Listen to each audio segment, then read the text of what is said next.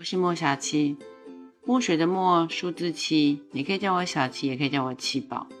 我跟我妈打电话，聊着聊着，我妈说你在干嘛？我说在做播客节目啊。我妈说，哎，那你干嘛没有把那个链接给我呢？我来听听。唉，我疯了吗？我，我跟我妈说不可能。她说为什么？让我听听不好吗？我想要分享一下你在做的东西啊！我说不可以，因为里面都是在说你的坏话。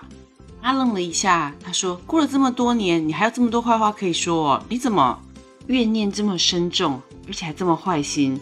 我们做母女做了这么久，你还是有讲不完的坏话？你是怎样自己不断的产生吗？你的心里面是不是有个坏话生产机呢？你心里面，我是不是真的就像白雪公主里面的那个后妈？”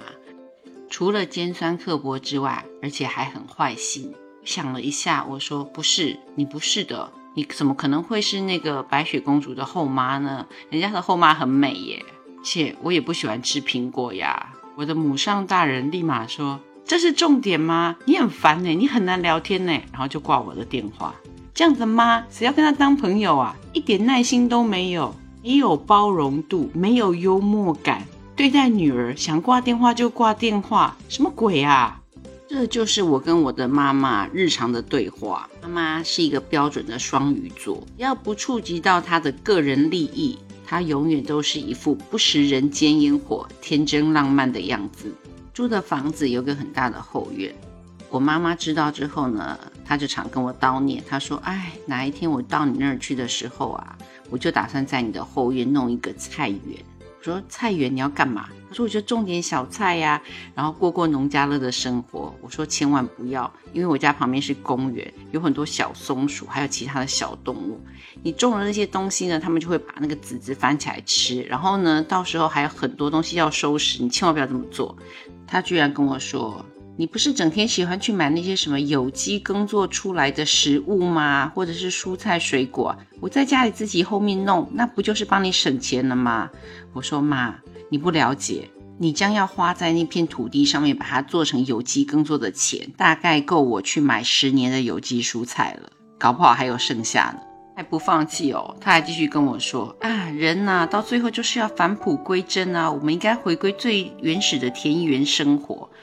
我实在忍不住了，我跟他说：“妈，刚刚是谁？我叫他去散步半个小时，然后就回来喊腰酸腿疼的。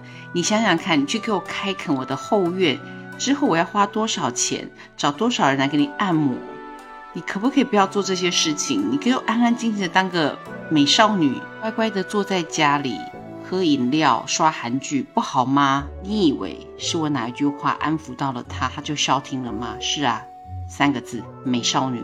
嗯，跟我的母亲真正相处，住在一个屋檐下的日子不多。我们各自在太平洋的两端安好，三不五时借着网络跟视讯互相掐架，增进生活情趣。前两天，我的皇太后打电话给我，她在告诉我喝热水的好处，因为她之前得了热感冒，然后呢就不晓得为什么这次。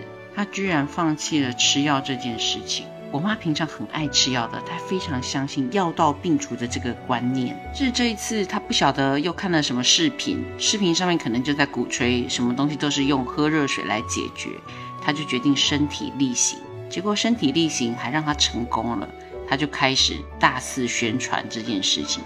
我当然就是她主要宣传的对象。为什么呢？因为我总是跟她对着干。我妈妈说的任何事情，我都会下意识的肌肉记忆式的反应，翻白眼吐槽她。即使心里默默认可，我也会在表面上嗤之以鼻。这一次呢，就在他讲到大概第十五分钟，我实在忍不住了。我说：“那你要不要去跟那些在沙漠的人说，嗯，多喝热水？外面的温度就四十几度了，你还叫他多喝热水？”我妈现在也学聪明，她立马就会回。那你现在是在沙漠吗？我说我没有啊。可是你要替沙漠的人想想看啊，你这个理论在他们身上就行不通啊。年累月的训练之后，我妈现在没有那么容易被我绕进去了。她马上就说：“我在说你，你不要再说别人。”我说：“那沙漠的人都不喝热水了，我干嘛要喝热水？”我妈就问我：“那你想干嘛？”我说：“我想吃冰。”她说：“吃冰不好。”我说：“那不然什么好？喝热水吧。”她说：“对啊，喝热水好。”我说：“那你告诉我，我到底应该吃冰还是喝热水？”她说：“喝热水。”我说：“嗯，那你喝了没？”他说：“还没。”我说：“那快去吧，拜拜。”挂了电话。不到三十秒之后，我的微信响起，他说：“你，你给我记着，你居然挂我电话。”接下来我们就回到了刚刚电话的模式。只是现在换成了文字，我又问他：“那你喝热水了没有？”他说：“还没。”我说：“快去。”然后我就把手机收起来了。在我小时候，我的母亲其实是一个很严厉的母亲，她坚持着女孩子就应该留长头发、戴蝴蝶结，然后穿着蓬蓬小裙子，有礼貌、微笑、很温柔。但这都完全不符合我的天性啊，所以也常常弄得我的母亲非常的抓狂。特别是在我的母亲发现了我能够，嗯，看见一些奇怪的东西，然后口无遮拦的就直接说了出来之后，对她来说，那更是人生最大的打击。这真的是他的原话。他说：“当我发现你是这样子的小孩的时候，我想完蛋了。我现在不只要注意你的穿着打扮，我还要注意你的每一句话。你知道我有多么的辛苦吗？其实更多的是我觉得很崩溃。我最害怕的事情还是发生了，一直到现在，我的母上大人都还没有松口，但我偷偷的相信。”他跟我有差不多的能力，在他年幼的时候，只是因为基于他所存在的那个年代，我刚是说存在吗？讲的我妈好像已经升天了，好吧？她在我心里面就像天使一般啊，不，仙女一般的存在。我母亲生长的年代比现在更保守，所以我相信，即便她跟我有一样的天赋才能，那更是不受待见的。也因此，从小她只是告诉我要看清楚场合。不要乱说话，但是他从来并没有压抑过我的天赋才能，以至于后来我开始正式去学习的时候，他还带着欣慰的表情看着我，给了我一个我觉得不怎么真诚的祝福。他说：“祝你早日成为大法师或是大女巫。”说真的，如果他不是顶着我妈妈的头衔，我真的都懒得理他。有一阵子呢，他非常喜欢来问我，我什么时候才可以变有钱？我说：“你已经很有钱了，因为你有我。”他说：“我要实质上面的钱，我可以不要你吗？”我说：“啊，太晚了，下次上床前要先想清楚。”我妈愣了一秒才反应过来，然后大叫：“有你这么样说话的吗？有你这样当女儿的吗？”我后来跟她说：“那不然我们漂流瓶联络好了，再见。”她问我什么叫漂流瓶，我说：“你不会上网查，你好烦哦。”然后就挂了电话。过那一次，她硬生生的忍了两个礼拜没给我打电话，我正觉得狐疑，然后就拨了个电话回去。我妈居然很幽默的跟我说：“怎样，我的漂流瓶你收到了？”我瞬间大笑。好吧，你说我可不可以跟我妈当朋友呢？也许吧，另类的朋友，不走寻常路线的母女。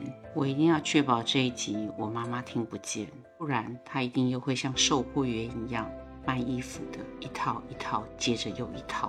哦，我的天啊，我的母亲，我的朋友，我的另类的朋友。